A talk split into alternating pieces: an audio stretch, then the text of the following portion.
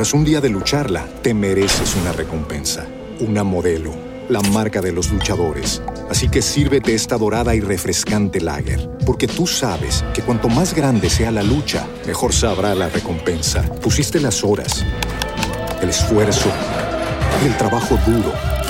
Tú eres un luchador y esta cerveza es para ti. Modelo, la marca de los luchadores. Todo con medida, importada por Crown Imports, Chicago, Illinois. ¿No te encantaría tener 100 dólares extra en tu bolsillo? Haz que un experto bilingüe de TurboTax declare tus impuestos para el 31 de marzo y obtén 100 dólares de vuelta al instante. Porque no importa cuáles hayan sido tus logros del año pasado, TurboTax hace que cuenten. Obtén 100 dólares de vuelta y tus impuestos con 100% de precisión. Solo con Intuit TurboTax. Debes declarar para el 31 de marzo. Crédito solo aplicable al costo de la presentación federal con TurboTax Full Service. Oferta sujeta a cambios o cancelación en cualquier momento.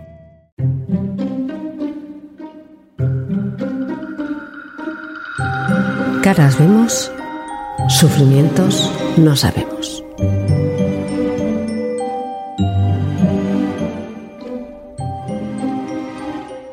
Una historia de superación, Lucero. Tengo también aquí a Kyler, que es una... eh, se llaman perras de asistencia. Es un perro guía, Kyler Perro es una guía. perrita guía, una perrita de Ujú. asistencia. Kyler, que es bien portada y es, es tu compañera fiel. Para mí, Lucero, eres un ejemplo de inspiración, de fortaleza, de superación. Y me gustaría, aunque hablar, que es la pérdida de, de un bebé. Para ti, la gente, toda esa gente que padece de depresión, en lo más profundo del hoyo, que piensa que no se puede salir, que piensa que la vida, que, irse hasta al baño a hacer pipí les cuesta, entiendan, de verdad, asimilen. Es una enfermedad y de ella se sale. ¿Por qué? ¿Cuándo te da a ti depresión? Ay, pues mira, antes que nada, gracias por invitarme. Yo eh, empiezo con un cuadro depresivo en 2019. Yo antes de eso, déjame decirte que Silvia era de esa, típica persona que cuando veía a alguien que decía que estaba deprimido, yo era la primera en decirle, échale ganas. Y eso es horrible. Horrible, Es lo peor que te pueden decir cuando estás enfermo de eso. Yo en 2019, eh, con quien era mi novio, en aquel entonces mi- con quien yo estaba, se vuelve a su país. Él regresa a, a Venezuela por ciertas cosas que tenía que solucionar y pues la vida ya, yo no tenía nada que hacer en Venezuela. Y entonces, pues yo me quedo aquí y decidimos poner fin a lo que teníamos. Y pues para mí fue muy complicado porque yo no, no encontré qué hacer con ese vacío que él dejó. Nos llevábamos bien, estábamos en paz y todo, pero yo sabía perfectamente que no tenía nada que hacer en Venezuela y él después iba a ir a Colombia a vivir. Y pues mi vida estaba aquí. Yo siempre he tenido clarísimo que si no me voy a un país donde tenga mayores oportunidades que en México, eh, me voy a quedar aquí en mi país construyendo. Entonces decides tú Yo decido Él- quedarme y él decide irse y entonces como era algo que no era negociable, se acaba. Hasta ahí estabas bien. Hasta ahí estaba bien y fue muy curioso porque él en el aeropuerto, me acuerdo que era 25 de mayo de 2019, yo nunca lo olvido. Él fue un hombre que se ocupó de mí hasta cuando ya no estaba conmigo, era impresionante porque yo lloraba, era un mar de lágrimas y, y yo mucho tiempo fui una persona que era completamente inflexible, que me costaba mucho trabajo manifestar amor. Y él me dice, Es que yo jamás en mi vida pensé llegar a verte llorar. Nunca pensé llegar a verte así. Y aunque es horrible, también es algo divino porque, porque nunca pensé que mis ojos lo pudieran ver. para esto me dejó un chocolate caliente. Me acuerdo que estábamos en un famoso restaurante de cadena de, de- de la terminal del aeropuerto. Me dejó un chocolate caliente y me dijo, esto te lo dejo porque vas a necesitar azúcar. y me dejó dos botellas de agua y me dijo, También lo vas a necesitar. y me dejó un, un paquete así enorme de, de, de, o sea, para limpiarme las lágrimas y todo. Pues esto seguro lo vas a necesitar también. Y quiero que cuando te vayas, no te encierres en tu casa ni te encierres en tu melancolía. Tú tienes que seguir con tu vida. no te encierres en la depresión, no caigas en eso, por favor. Me dijo, es lo que yo te quiero pedir. Me dijo, yo te amo profundamente, pero necesitamos hacer nuestras vidas por separado. En mis peores momentos de depresión, me acuerdo de sus palabras y me decía que no me dejara llevar por la melancolía. O sea, ese día me dijo todo lo que él sabía perfecto que podía pasar conmigo, lo cual sucedió. ¿Tú eras consciente de que lo amabas tanto? No. No. Sí sabía que sentía mucho amor por él, pero no a ese nivel.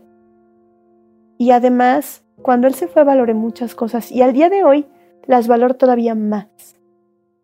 Por todo lo que he tenido que vivir después. este es un gran hombre. ¿Tiene nombre ese hombre? ¿Puedo, ¿Podemos decirlo solo? Alex es. Eh, ese fue un, yo los nombres de los malos no los quiero, no, pero los nombres de los buenos. Alex es un tipazo increíble y al día de hoy Alex ya tiene otra vida, está con alguien más, muchas cosas a veces platicamos.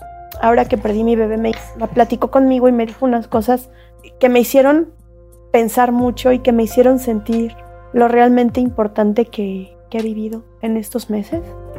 Pero bueno, yo no, o sea, así caí en depresión cuando Alex se va. ¿Él, él se va? Él se va y yo me muero en vida. Mira, Kyler, ahí donde está, sabe, yo creo que sabe que te estás emocionando Sí, Kyler, tú sabes. Y entonces estás reviviendo esa emoción y Kyler, una perra guía maravillosa, ahí está como sintiéndolo, porque los animales lo sienten. Y aquí, Kyler no juega solo el papel de perra guía, o sea, para fue tu salvación, pero no voy a romper la historia. Entonces, llegas a tu casa y en qué momento dices, me está pasando, me estoy deprimiendo, le pongo ganitas y no puedo. Al día siguiente que Alex ya no está, yo me acuerdo, o sea, Alex era el tipo que hacía todas las reparaciones en mi casa y es más, hasta un espejo puso y yo, cuando en la vida, o sea, yo un ciego, cuando rayos iba a tener un espejo en mi casa, no? Y hacía todo lo que podía para que tuviera yo una vida más fácil. Y cuando voy a conectar el, el teléfono en la luz, en un enchufe que él había colocado, ahí caigo en cuenta de que él ya no está y caigo en cuenta de que no sabía qué iba a hacer con todo ese amor, con todo esa, con todo eso que, que de alguna manera yo tenía eh, para dárselo. Haz de cuenta que me fui como a un pozo sin fondo, sin fondo, sin fondo, del que no podía salir. Yo tenía un negocio de soluciones anti-envejecimiento, en el cual me iba muy bien en aquel entonces. Después, obviamente, pues no, aparte de mi depresión, pues las condiciones de la empresa con la que yo trabajaba cambiaron y dejó de ser un buen negocio. Pero, o sea, tenías un negocio en ese momento. Tenías un negocio que te iba bien. Independiente, sí. Eras una persona independiente. Sí. Y poco a poco. Todo se desmorona. Te falta el oxígeno que da luz a esa vela. Así es. Y te vas apagando poquito a poco. Sí.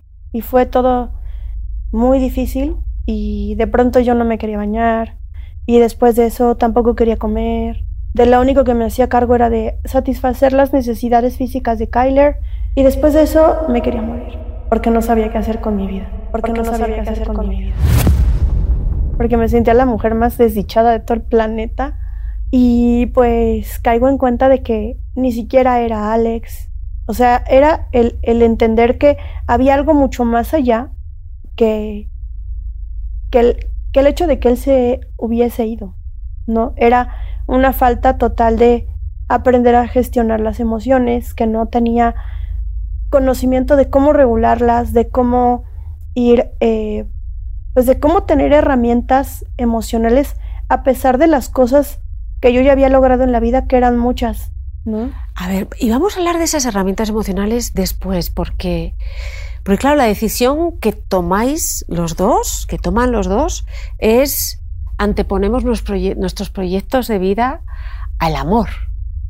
que es algo muy valiente, porque, todo el mundo te dice que hagas eso, pero cuando lo haces... Es horrible. Y además él tenía pues sus hijas en Venezuela y otras cosas. Al día de hoy yo te puedo decir, o sea, que no hay amor más grande que el que uno pueda sentir, que el amor que uno siente por un hijo. Y luego de eso vamos a hablar, pero, pero yo quiero primero, Lucero, porque, porque iluminan, de verdad tu, tu testimonio de cómo superaste una depresión así. O sea, el, el detonante fue, porque en la depresión puede haber muchos detonantes Sí. internos de salud, de que estés mal, de que tengas hipotiroidismo y también externos, un, Sí. un, un duelo, la muerte de alguien o la pérdida de un amor. Y de repente, lo que tú decías, Sí. tú tomaste una, una decisión muy lógica que es lo primero soy yo en mi proyecto de vida, al amor. Y aparte con una discapacidad visual y, o sea, ir a un país como el que él iba, yo sabía que yo no tenía vida allí. O sea, si aquí es difícil, imagínate en un país donde hay un régimen así. O sea, yo sabía perfectamente por qué lo estaba haciendo, ¿no? Y además, pues sí, también a nivel físico supongo que tuvo que ver. O sea, yo no era la persona que ustedes ven hoy. Yo pesaba, no sé, 30 kilos más en aquel momento.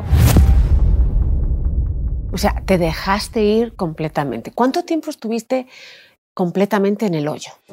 Ay, Como cuatro meses, tres meses y medio, pero así terrible, brutal, que no podía ni trabajar. ¿Y en qué momento tocas fondo? ¿La gente no notaba que salías? Mis amigos me hablaban, mis amigas me hablaban y yo nunca les contestaba.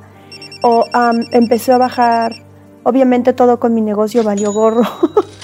Eh, muchas cosas empezaron a pasar a mi alrededor y un amigo, un amigo que vive en Querétaro, o sea, nos quedamos de ver en un sitio y, ese amigo me dijo, yo voy a ir a México desde Querétaro y voy a manejar y desayunamos. Yo te cambio, que yo manejé tres horas y media desde mi casa en Querétaro a Ciudad de México, te lo cambio porque tú te metas a bañar, tomes un auto o un taxi o algún transporte que haga 15 minutos a donde quedemos de desayunar. Y quedé de desayunar con ellos, platicamos y bueno, decidí, o sea, entendí ahí que necesitaba apoyo profesional. Antes estuviste a punto de quitarte la vida. Sí. Muchas veces lo pensé, pero nunca me atreví. La verdad es que Kylercita era un sol y lo, lo sigue siendo. Yo, yo siempre digo que es mi sol negro, Kyler, porque en los peores momentos ella estuvo y me acuerdo que lloraba. A veces yo ya no sabía ni por qué lloraba. Y ella me lamía la cara y estaba ahí presente y lloraba también conmigo. Y, y yo decía, es que si yo no estuviera, ¿qué va a hacer? ¿Qué va a pasar con ella? ¿Por qué yo le tengo que pagar a mi perrito guía todo este amor con dejarla de esta forma? Y no era ni mi familia lo que me detenía. O sea, yo amo a mi hermana, a mis sobrinos. No tengo una relación cercana con mis padres, pero también los amo. Y, y ni siquiera ellos. Era el simple hecho de saber que, que nadie iba, o sea, que yo ya no iba a poder tocar a Kyler, que no me iba a poder lamer la cara, que no íbamos a poder compartir momentos juntas y muchas otras cosas. Si yo me hubiera atrevido a hablarle a mi amiga Cristina, que es quien se la queda habi- habitualmente cuando, cuando yo tengo cosas que hacer, si yo me hubiera atrevido a hablarle, a decirle que se la quedara en esos días, yo ya no estaría aquí. Y en aquellos días yo podía decir que Kyler era el ser vivo que más amor me demostró. Y la única capaz de hacerme anclarme a, a la vida.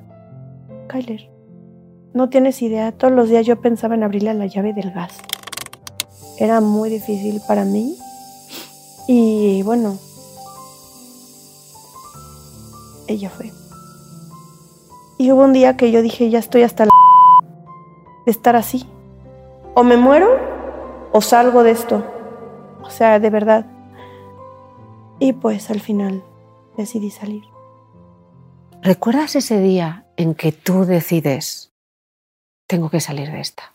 Estaba sentada en el piso de mi departamento, en el suelo, en la estancia de mi departamento, con Kylercita a un lado. Y ya tenía varias horas así. Para mí el día no tenía ni principio ni fin, ni la noche ni el día, ya no había diferencia. Y ese día me acuerdo que, que estaba con ella y, y yo dije, algo tengo que hacer con mi vida. O me muero hoy, o, o si no, ahorita voy a decidir qué voy a hacer con, con esto. Porque no es vida, esto es una maldita y estúpida muerte. Se me vino a la mente lo, lo difícil que había sido para mí sobrevivir a los cinco meses y medio. Porque yo fui un bebé prematuro de cinco meses y medio. De hecho, yo soy ciega por retinopatía del prematuro. Y se me vino a la cabeza todo lo que ese bebé tuvo que pasar para poder estar aquí hoy. Y ese milagro y todo eso que, que tanta gente hizo para mantenerme con vida. Y tantos doctores. Y de pronto comencé a pensar que, que allá afuera había personas que creían en mí y que siempre me escribían que yo era un ejemplo de vida por A, por B o por C. Y que esa gente no sabía, no tenía ni idea de lo que yo estaba pasando en ese momento, pero que al final era gente que creía en mí, era, gente, que creía en mí. ¿Lo llamaste para volver con él? No, nunca. Nunca. Él y yo sabíamos perfecto cuáles eran nuestras vidas y tiempo después él regresó con una chica con la que él ya había antes estado y yo dije, ok, ya cuando se fue él a Colombia, eh, que, que tomó sus cosas de Venezuela y se fue, él regresó a estar con alguien más. No. Y aparte yo sabía perfectamente que, que no era para estar en una relación en esas condiciones. Ay, pero qué lógica eres. Yo hubiera, yo sí, yo, yo reconozco mis momentos más de bajón, que eso, eso yo siempre lo recomiendo que no lo hagas, pues si amo mucho pues esa llamada, a la, ese texto, No, a yo- las nueve de la noche. No, Bien. de hecho establecí cero contacto así de cero, cero, cero. Y después empezamos a trabajar en algún proyecto, pero yo ya en terapia, yo ya en rehabilitación y todo. Yo incluso ya haciendo CrossFit. Ok, o sea, después cuando tú ya estabas sana, Pues no, cuando estaba en proceso de, porque ya ves que todo esto es un proceso. bueno, pero ya estando en CrossFit quiere decir que ya tienes la energía. Porque entonces ahí, ahí no quiero cortar el final maravilloso de cómo superaste una depresión de caballo. E- En, en términos psicológicos dice depresión mayor, leve, moderada o severa. O sea, no es, es- ese es el diagnóstico. Entonces, ¿a quién pides ayuda? ¿A quién llamas? ¿Quién te ayuda? ¿Se lo pides a este amigo? ¿Tu familia que decía, que pensaba? No, empiezo a tomar terapia con diferentes especialistas que yo misma busco. Mi familia ha sido así, siempre como súper disfuncional. Para mí, mi familia con la que más cercanía tengo son mi hermana y mi sobrino. Cuando dices disfuncional, nos quedamos después de mi llorera. Eh, claro, fuiste una niña prematura Sí, y además con una discapacidad visual. así es. ¿Cómo eso, cómo contribuyó en, en tu relación? O sea, ¿cómo piensas tú que eso impactó a tu familia? O sea, te... Mucho, muchísimo. Eh, hay cosas que mi mamá, pues, todavía no puede con ellas. De hecho, yo no tengo contacto ni relación con mi mamá. Sí con algunos de mis hermanos, que ella tiene otros hijos, pero con mi mamá no. Al final hay cosas que... Y yo no digo que sea una mala persona. O sea, yo la amo porque es mi mamá. Pero en realidad, eh, con el tiempo entendí que si iba a ser una relación insana, prefería no tener ningún tipo de contacto con mi mamá. Y eso ya tiene muchos años. ¿Y por qué crees que... O sea, ¿Dónde está el origen? Mis padres esa- se divorciaron cuando yo tenía cinco años y con quien yo voy a vivir es con mis abuelos paternos y con mi papá. Después mi papá se casa y se muda y se va a vivir con su esposa, con la, con la que hoy está casado, y yo me quedo viviendo en casa de mis abuelos paternos y ellos me crían y me educan. ¿Te crían, te aman, te dan amor? A su manera. ¿Cómo era dar amor a su manera? Bueno, mi abuela era una persona muy exigente, siempre quería que estuviera todo perfecto, nunca era suficiente para ella si limpiabas o si no, o sea, siempre había, tenías algo más que dar. Mi abuelo me daba amor a través de lo que me cocinaba, pasaba momentos increíbles con mi abuelo, platicaba mucho con él, me contaba unos chistes groserísimos. Mi abuelo era como mi papá, prácticamente, porque mi papá, la verdad es que se la pasaba trabajando, sino con la con la novia que ahora es su esposa, ¿no?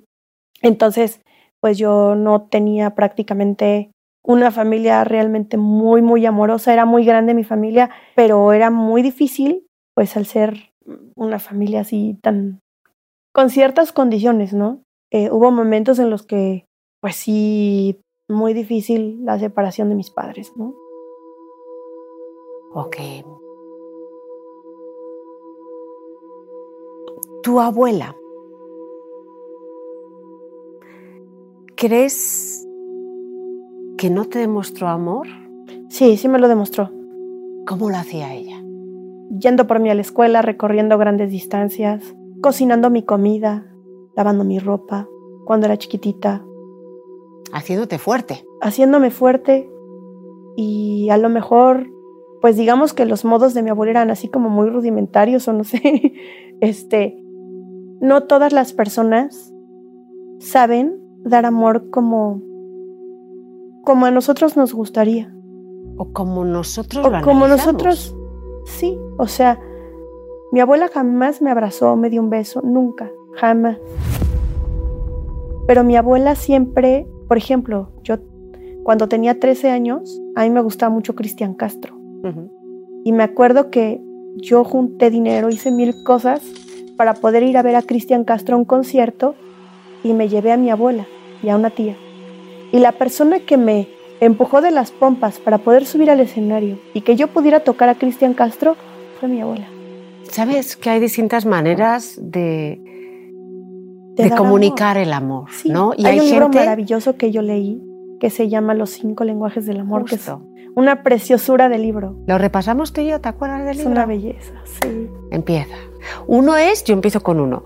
Uno es el amor de. Hay gente que necesita eh, constantemente que le digan que te quiero, ¿no? Son gente que necesita que le digan que, que le quieres, que son de palabras, que necesitan mucho es, esa- El esa servicio es otro tipo de demostrar amor. El servicio, Los regalos, los regalos.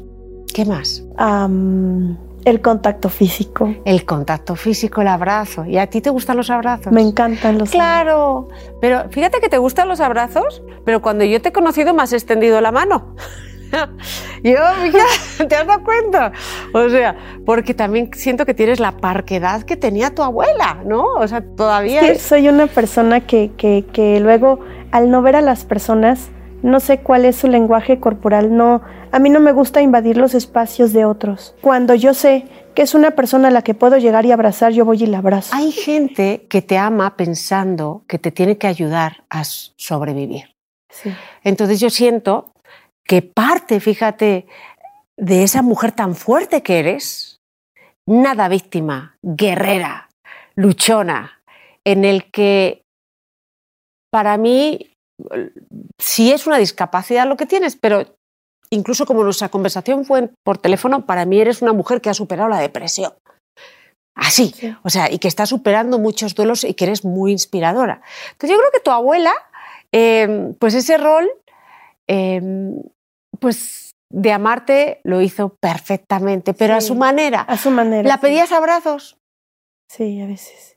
y te los daba? Nunca, No, aunque se los pidieras. no. Ah, pues entonces abrázala. A ver qué la parece. Hoy la abrazo y, y ella me abraza todos los días. Ay, qué Mi bonito. abuela falleció el 24 de junio del año pasado, del 2022. Uh, o sea, que estás pasando tantas cosas juntas. Pero yo con mi abuela estoy muy en paz. Yo todo el tiempo he sabido que mi abuela está aquí y allá. Yo, mi abuela estaba falleciendo y yo estaba en un avión, venía de trabajar. Yo a veces tengo que viajar por mi trabajo y estaba viajando de Chihuahua para México cuando mi abuela estaba falleciendo. Y ella, yo, ella y yo siempre hemos sabido lo que, lo que hicimos. Ella muchas veces antes de irse, en medio de su demencia senil, me pidió perdón por todos esos abrazos que no me dio, por todas esas veces que, que fue dura conmigo.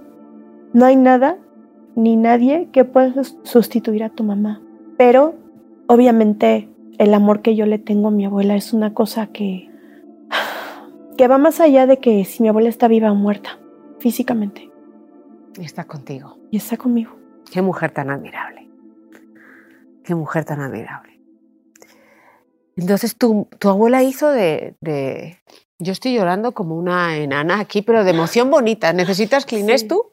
Yo, pues yo creo que sí voy a necesitar. Va, también ahorita te los paso. voy a hacer una laguna. No, aquí tienes. Gracias. Ay, perdón por las malas. Yo La- a veces se me salen esas cosas. Ay, yo hablo también muy mal. No, yo soy a veces muy mal hablada y No, bueno. Pues cuidado, tú y yo nos van a vetar en todas Nos partes. van a sacar de a ver dónde. Se va a ir mucho pip en las en la grabación. Gracias. Entonces, a ver, eh, para yo entenderte mejor, sobre todo, más que entenderte, que mucha gente que está viviendo una situación como la tuya dice, bueno, si ella pudo, entonces me inspira para yo poder. ¿Por qué crees que tu madre se distanció de ti? No lo sé. La verdad es que hay cosas que yo prefiero, o para mi salud emocional y mental decidí dejarlas ahí. Eh, mi mamá era, es una persona, en aquel momento, ahora ya no lo sé, porque yo tengo años de no hablar con ella. No sé ni dónde vive, ni dónde, no tengo ni su celular, o sea, de verdad. Este, en aquel momento era una persona que le costaba mucho trabajo eh, pelear mis batallas. Por ejemplo, ella vive en Cancún y si, si había eh, un, un, lugar a donde, o sea, si yo traía mi perro guía, que en aquel momento era Eva, mi primera perrita guía, y si, y si ella pensaba que, que no nos iban a dejar entrar en ese lugar y que eso podía generar alguna, alguna situación incómoda, prefería no llevarme. Pero yo soy una persona que eh, me gusta mucho trabajar para que se respeten mis derechos y los de mis colegas.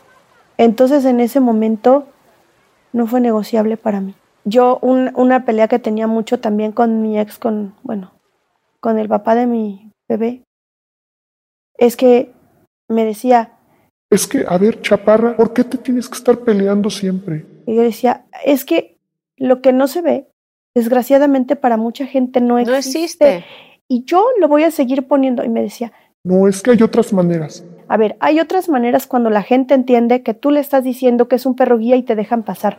Pero cuando no te dejan pasar, perdóname, pero la única manera que yo conozco es la denuncia pública y la denuncia a nivel legal, para que quede establecido y escrito en algún lugar que en tal sitio o en tal espacio o tal persona me negó el servicio con un perro de asistencia. Yo le decía, yo no soy tibia, yo estoy y voy a hacer y voy a defender hasta el día que yo me muera mis ideales y lo que yo quiero y lo que yo soy. Y si conmigo vive un perro guía, no va a haber un lugar en donde yo quiera entrar, en donde mi perro guía no entre, en, en donde, mi perro, perro guía no entre. Tú no es que te quejes, tú buscas justicia. Sí. Y eso es ser valiente. Pues, y eso lo tienes que hacer. Y eso es admirable. Hacerlo. Mira, no sé si es admirable, pero es algo que me ha permitido vivir una vida mejor y que no solamente con los perros guía lo voy a hacer, lo voy a hacer con todo lo que yo considere que me está pisando, que me está pasando por encima. Y eso, eso es algo que me enseñó mi abuela. ¿Eh? Yo, yo vi, ahí tu abuela, yo ahí, tu abuela es... Mi abuelo, mi abuelo, bueno, a ver, mi abuelo haz de cuenta, de cada 10 palabras, 7 eran una peladez, así que ahí está mi abuelo también. pero, pero son personas que a su, a su modo... Te han amado. Me han amado y me, me, me han dado muchísimo. Y bueno, de la depresión salí ese día que te digo. Uh -huh. Y bueno, no salí en ese día, pero decidí... Ahí tomaste la decisión. Ahí tomé la decisión. ¿Con quién la tomas? Con Kyler. Con Kyler. Y entonces dices, Kyler, no, yo Vamos no puedo a salir ir de ti. esto. Vamos a salir de esto. ¿Y qué haces? ¿Llamas a alguien? Empiezo a buscar apoyo profesional. Empiezo a tomar... ¿Vas tú directa sin que te acompañe yo, yo, nadie? Yo voy sola, sí. Yo empiezo a buscar en internet, por aquí, por allá. Estuve con, con, un psicoterapeuta. Ese psicoterapeuta me mandó con un psiquiatra y después estuve trabajando con los dos y cositas así. Y tras un día de lucharla, te mereces una recompensa, una modelo, la marca de los luchadores. Así que sírvete esta dorada y refrescante lager, porque tú sabes que cuanto más grande sea la lucha, mejor sabrá la recompensa. Pusiste las horas, el esfuerzo, el trabajo duro. Tú eres un luchador y esta cerveza es para ti. Modelo, la marca de los luchadores. Todo con medida, importada por Crown Imports, Chicago, Illinois. ¿No te encantaría tener 100 dólares extra en tu bolsillo? Haz que un experto bilingüe de TurboTax declare tus impuestos para el 31 de marzo y obtén 100 dólares de vuelta al instante. Porque no importa cuáles hayan sido tus logros del año pasado, TurboTax hace que cuenten. Obtén 100 dólares de vuelta y tus impuestos con 100% de precisión. Solo con Intuit TurboTax. Debes declarar para el 31 de marzo. Crédito solo aplicable al costo de la presentación federal con Turbo Tax Full Service. Oferta sujeta a cambios o cancelación en cualquier momento. Cositas así, vaya, Sí, allá le estás quitando cosazas. Entonces, el, el- claro, el psiquiatra te dice, te dice que necesitas que ser medicada inicialmente. Sí, me Claro. mandan medicina, me mandan, hijo. No, no, lo que hace el psiquiatra No, normalmente, se lo voy a explicar a la gente para que no diga. O sea, a veces nosotros somos como un carro. Cuando te falta batería, inicialmente hay que conectar tu batería para que empieces a manejar otra vez.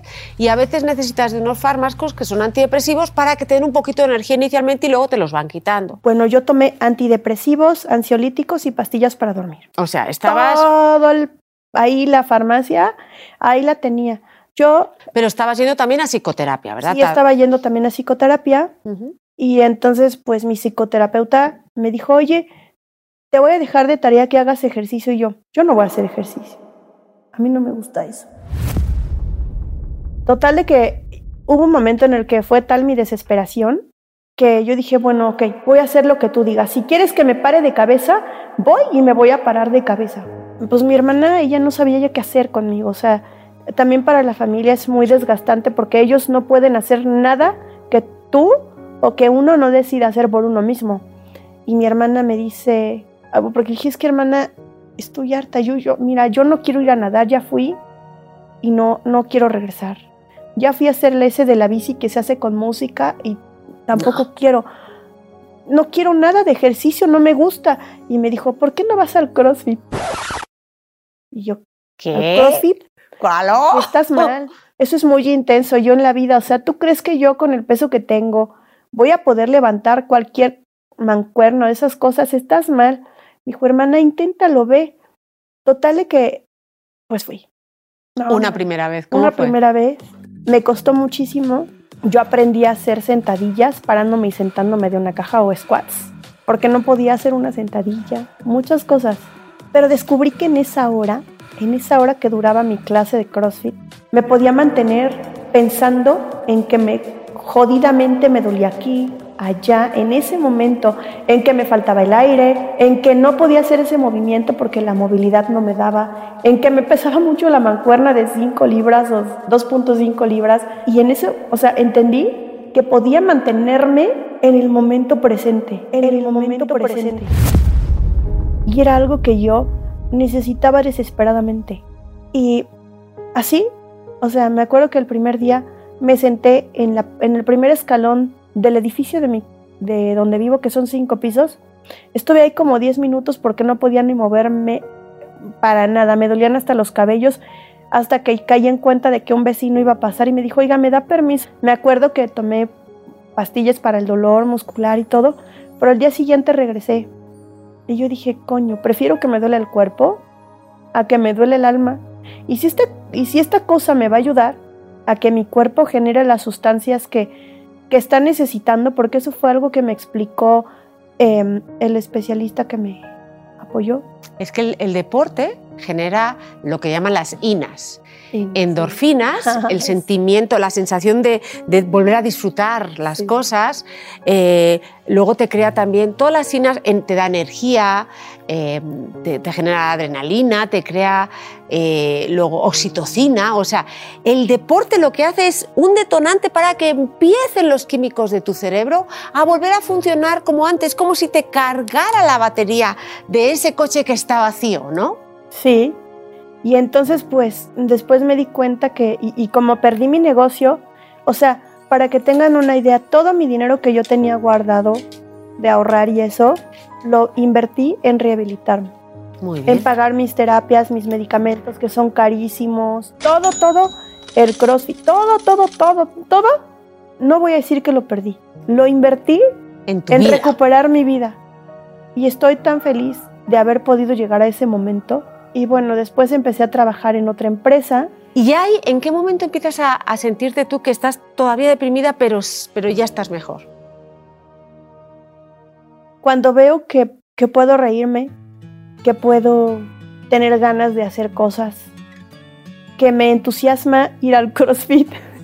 O sea, cuando empiezas a recuperar la ilusión por algo, ¿no? Sí, sí, la verdad es que fue una cosa hermosa. Y cuando, cuando pude disfrutar de, de un café, yo sola, en un lugar, al aire libre. O sea, hay momentos, yo, yo empecé a sentir gratitud por pequeñas cosas que yo ya no valoraba, por estar sana, por poderme mover, sí, Kyler, por también por ti, sí, Ah. por ti también, por todo. Entonces yo dije, wow, creo que estamos del otro lado y puedo seguir adelante con mi vida. Y te dedicas ya al CrossFit, de hecho, y, te, y ya te empiezas, ya te has hecho una campeona.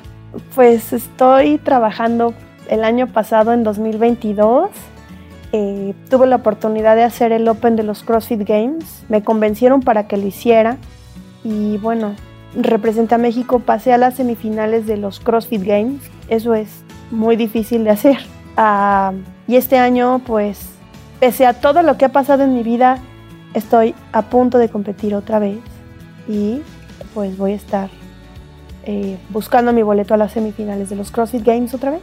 Bueno, pues, o sea, hay peleona. Entonces, ya, digamos que sigues en terapia. Ahorita ya no por eso, por otras cosas. Ok, entonces, hay algo que yo creo que es importante que la gente entienda. Cuando una persona tiene depresión una vez, ¿ok? Le puede volver a dar, es como el catarro. Pero la segunda vez que, que ya te empieza a dar catarro, tú eres el propio que dices, hoy no salgo, me tomo mi sopita de, mi caldo de pollo. O sea, ya tienes como más herramientas. Ya Entonces, tienes como el elixir o la receta que te va a permitir mantenerte a flote. ok, entonces, Eso es lo que yo... Y ahí es donde yo quiero empezar con la segunda parte. Con la segunda parte, tú a raíz de, de esto, incluso tienes un tatuaje que te hiciste, que me lo has mostrado. Conoces a un hombre que es artista también. Es tu otra pareja eh, no era discapacitada visual, Alex era una persona que no tenía ninguna discapacidad. ¿ok? Y esta persona sí, ¿no? O sea, es la primera vez que Es la primera vez que yo salgo con una persona que tiene discapacidad. Pero fue muy curioso porque muchísimos años atrás, 10 personas que no se conocen entre sí me habían dicho que yo saliera con, con él. Vamos a llamar con él, ni el con nombre. él, con el innombrable. Con el este, innombrable. Con el innombrable. este. Eso. Y yo decía, no, ¿por qué? O sea, yo no, no quiero ser, yo no lo conozco, qué flojera, o sea, el género que eh, él es, él No te gusta, no. es, su- o sea, hoy me gusta. para que no salpique, ¿vale? No hoy me gusta.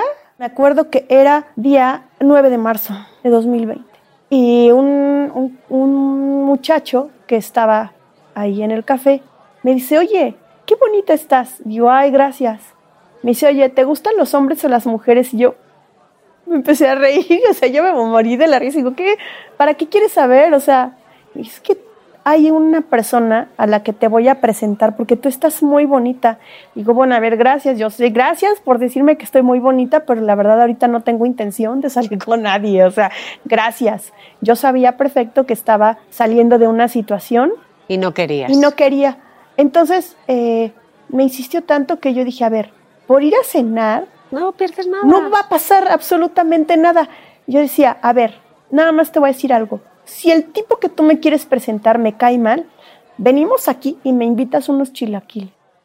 Total de que yo conocí a aquel, Al caballero. Digamos que hicieron un clic, sí, acabaron saliendo sí, y llegó la pandemia. y, y llegó la pandemia. Ah. ¿Qué pasó en la pandemia?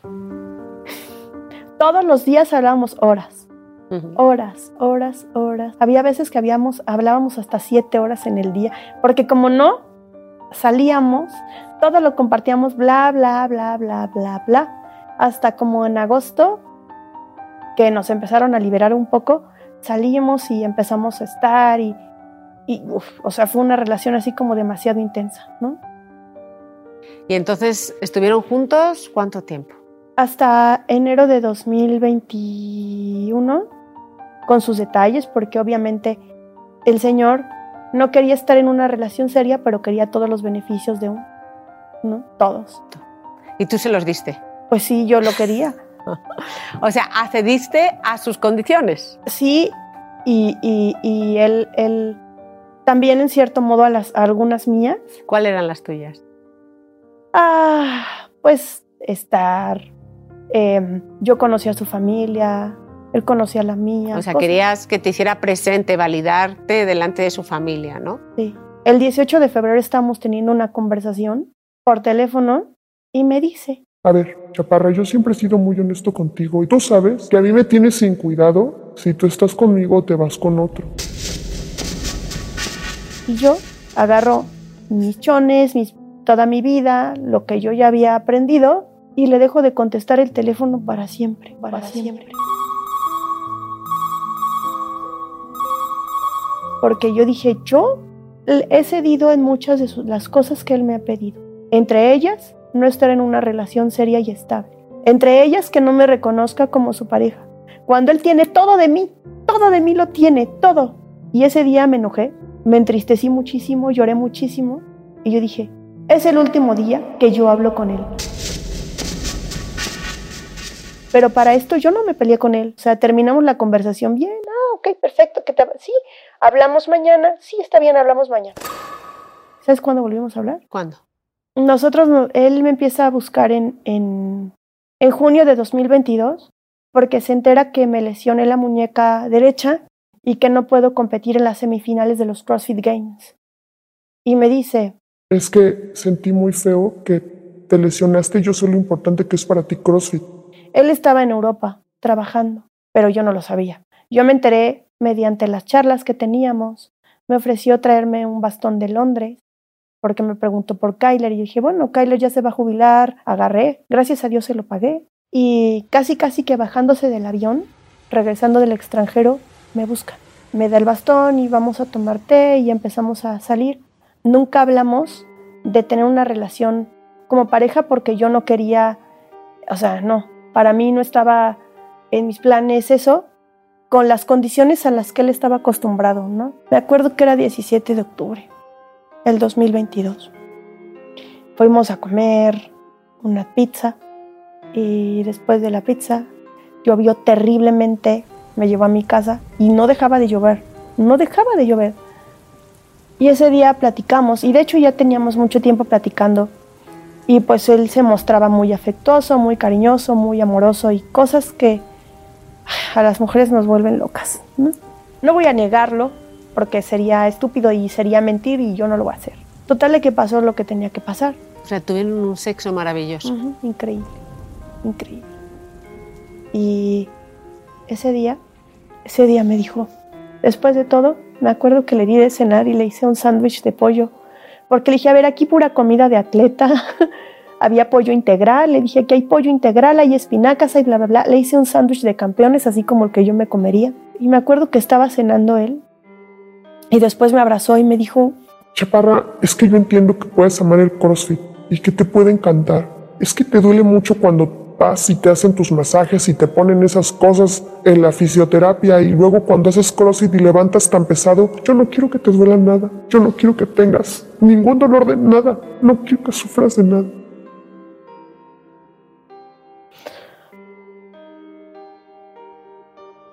pareciera como que me hubiera dicho lo contrario. Porque es la persona que más, más dolor me ha causado el día de hoy. Más, dolor me ha causado el día de hoy. No ha habido nadie que me haya hecho sentir algo así. Porque después, obviamente, todo se descompuso. Yo dije, a ver, tú no me vas a ofrecer una relación de pareja estable no quiero que volvamos a tener este tipo de encuentros porque no, no nos van a llevar a ningún lado. Me dijo, Es que yo te quiero en mi vida, quiero, eres importante para mí. yo le dije, sí, tú también eres importante para mí, pero hay que poner las cosas donde deben estar. Total de que quedamos bien. Todavía celebramos su cumpleaños, pero yo como a la semana y media de que Celebraron el cumpleaños y se acostaron. no, No, ahí No, ya mantuviste ya la no. distancia. ya no. Oye, Y- ¿cómo te aguantaste? Qué difícil, Puta, no, ¿no? sé, es muy difícil, pero Qué para- difícil cuando te gusta alguien mucho no, muy celebrar el cumpleaños y Pero quererle darle esto- tú el regalo. No, ya sé, pero todo el regalito, man. Pero para esto yo, como una semana y media o dos semanas después de que había estado con él, yo me empecé a sentir muy mal, o sea, me dolía todo, o sea, me dolía la cabeza o me sentía muy mareada. Y, pero pues todavía faltaban muchos días para, para mi periodo yo dije, ay, no, esto está, o sea, Tras un día de lucharla, te mereces una recompensa, una modelo, la marca de los luchadores. Así que sírvete esta dorada y refrescante lager, porque tú sabes que cuanto más grande sea la lucha, mejor sabrá la recompensa. Pusiste las horas, el esfuerzo, el trabajo duro. Tú eres un luchador y esta cerveza es para ti. Modelo, la marca de los luchadores. Todo con medida, importada por Crown Imports, Chicago, Illinois. Creo que tengo un desajuste hormonal porque aparte estaba entrenando sumamente pesado, estaba levantando mucho y muchas cosas. Y siempre que terminaba de, o sea, siempre que terminaba de entrenar tenía muchas ganas de vomitar y cosas así. Total de que llegamos al punto en el que le tenía que poner un poquito de azúcar al agua con la, con la que me hidrataba para entrenar, para que más o menos estuviera.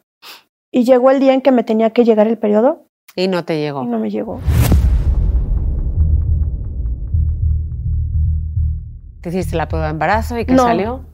No, yo no me quise hacer la prueba de embarazo porque tenía que involucrar a alguien más. No hay pruebas de embarazo accesibles para personas con discapacidad visual. Eso habría que hablarlo. O sea, vamos a decirlo aquí, no hay pruebas No hay aquí en México pruebas de embarazo accesibles para personas con discapacidad visual y yo no quería involucrar en ese momento a nadie con algo que solamente quería yo saber. Entonces, eh, pues pasaron más días. Yo, en medio de toda mi negación de que no podía estar embarazada, de que no era posible, dejé que pasaran más días y bueno, hablé con mis coaches. Ellos bajaron inmediatamente toda la carga de entrenamiento que yo traía pesado. Agendé una cita con mi ginecóloga y con él no hablé eh, para decirle nada porque yo no quería hasta que tuviera algo que yo le pudiera mostrar, algo que él pudiera tocar. Yo sabía perfectamente bien que estaba embarazada porque yo tenía muchos síntomas.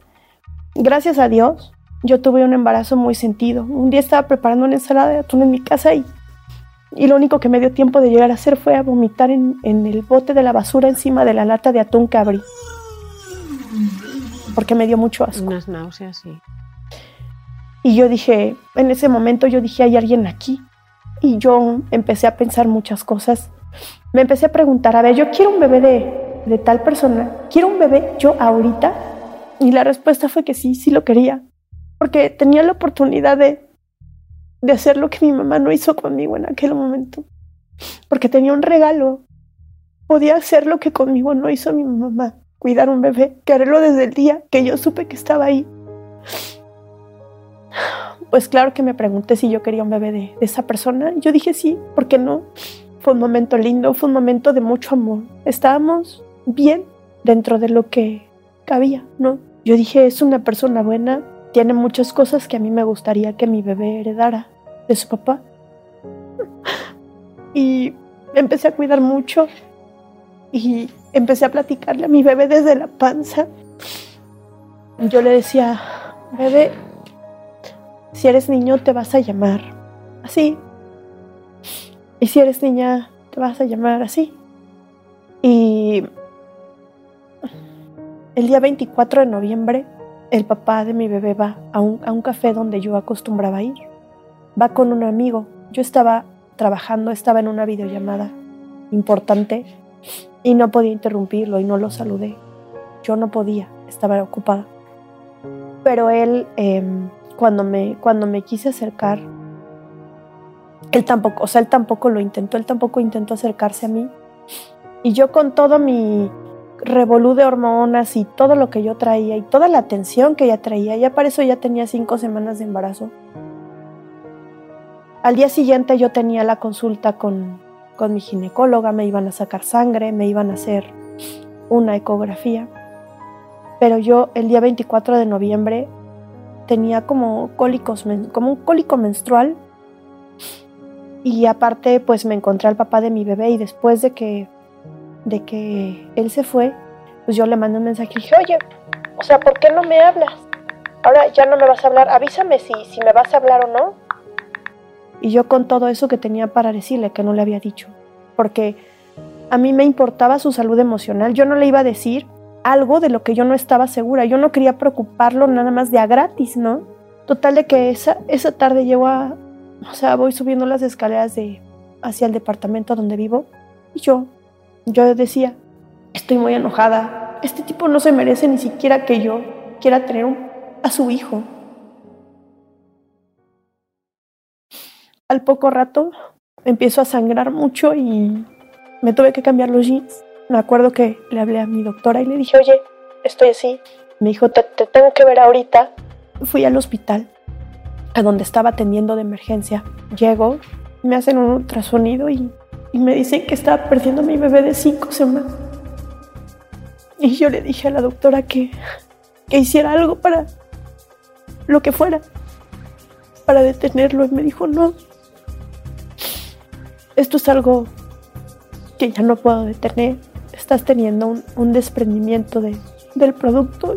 Y yo le dije, no, no le diga producto a mi bebé. Y lloré, lloré mucho. Me sacaron sangre cuando estaba esperando que me entregaran la muestra, bueno, el resultado de mi muestra de sangre. Se me acerca una de las enfermeras y me dice, oiga, el papá de su bebé sí ve. Yo no sabía qué contestarle porque era algo que no tenía nada que ver con lo que yo estaba viviendo en ese momento. Y la doctora nada más le dijo, oye, por el bebé ya no podemos hacer nada, pero esta chica tenemos que sacarla adelante y lo que tú estás haciendo se llama violencia obstétrica. Yo no sabía que era eso hasta que la doctora me dijo, me agarró de la mano y me dijo, disculpa, pero es que hay personas que no saben que ustedes pueden llevar una vida perfectamente normal. Luego de eso me mandó unos medicamentos que me explicó que me iban a ayudar a, expulsar todo lo que mi cuerpo necesitaba expulsar. Me mandó a mi casa. Quise estar sola, conmigo, con Kyler y con lo que quedara de mi bebé. Y bueno, fui a comprar algunas cosas a la farmacia. Me acuerdo que estaba pidiendo esas toallitas que son como, como para mujeres embarazadas, que son de puro algodón, que son como unos pañalitos así. Y cuando voy y los, los pido en la farmacia, me dice la dependiente de la farmacia, son para usted. Y yo en medio de toda esa situación, yo le dije, ¿qué le importa si son, me los va a vender o no? ¿Eso qué le importa? Total de que yo llego ya muy tarde a casa me acuerdo que todavía me preparé algo de cenar y con ese dolor abdominal que traía. Y me acuesto, me tomo los, el medicamento y al poco rato pues me vinieron las contracciones. Como si fuera un mini parto, una cosa así. Y un sangrado y, y otra cosa, otra contracción. Y yo decía, si no me moría en la anterior, me voy a morir en la que viene hasta que me tomé una pastilla sublingual para el dolor que me mandaron. Pero ya no era nada más dolor físico, ya yo entendí que mi bebé no iba a regresar. y entendí que, que lo más valioso de, de esa relación ya ni siquiera existía, que era mi bebé. Y lo llamo y no me contestó. Y en ese momento entendí que que lo que yo necesitaba eran personas que realmente estuvieran y quisieran estar en mi vida. Y, llamé a, a unos amigos y ellos me apoyaron ese día. Actualmente no estoy tomando ninguna pastilla para la depresión. He hecho saber de varias maneras que, que el duelo gestacional es una realidad. Yo el día 3 de diciembre fue cuando vuelvo a contactar con él. Yo perdí el bebé el 24 de noviembre. Y entonces yo ya decido hablar con él porque sentí que tenía derecho de saber. Porque yo quería... Que lo supiera. Sí. Y yo, esta siguiente pata la voy a decir yo. ¿Y sabes por qué? Porque dentro de unos años vas a decir, ¿cómo es que le di el honor a esa persona de ser parte de mi historia de vida? Eh, ¿Lo llamaste? Sí, lo llamé. Le dijiste que habíais perdido un hijo uh -huh. y él negó la existencia de que podrías incluso quedarte embarazada. Uh -huh. No lo digas tú, lo voy a decir yo porque no quiero incluso que te, que, que te, tema, que te metas en un tema legal.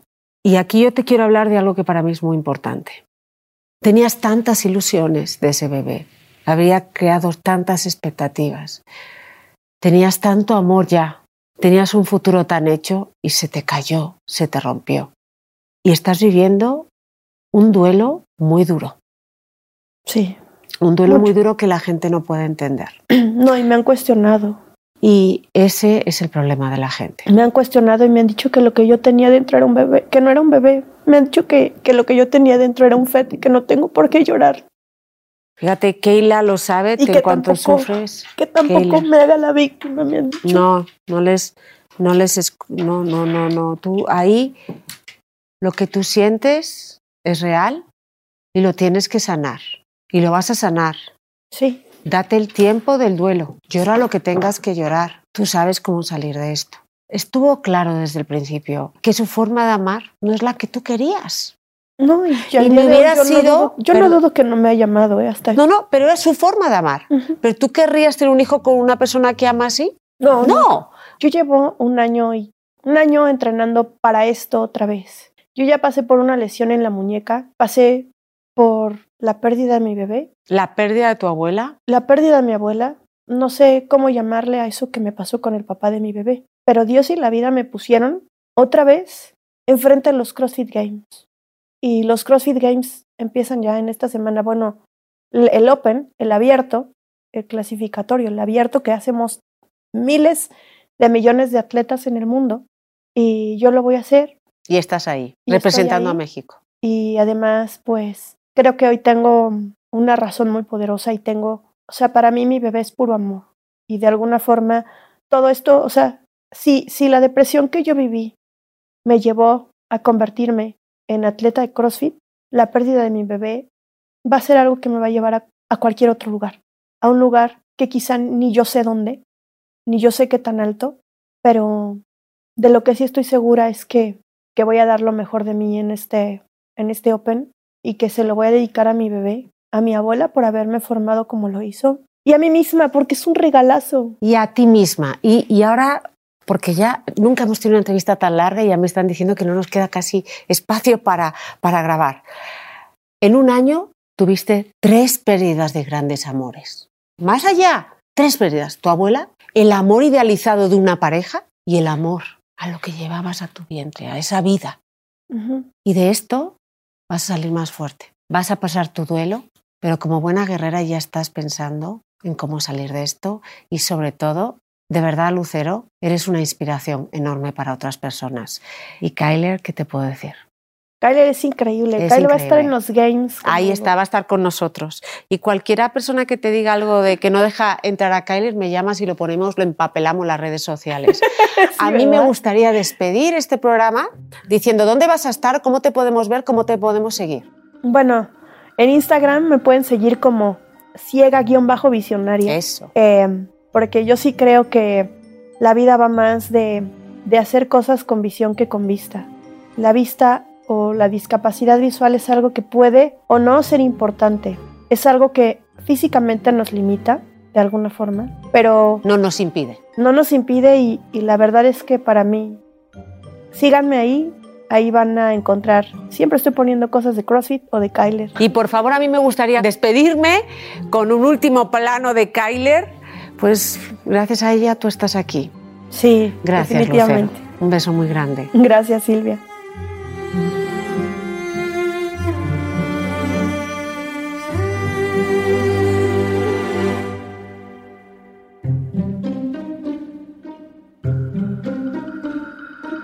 ¿Te gustó este testimonio? ¿Crees que le puede ayudar a alguien? Compártelo. No olvides darme clic a mis redes sociales que son Silvia Olmedo para YouTube, Silvia Olmedo para Instagram y Silvia Olmedo Oficial para Facebook. Y recuerda que antes de juzgar, de poner una etiqueta a una persona, trata de entender, porque caras vemos, sufrimientos no sabemos.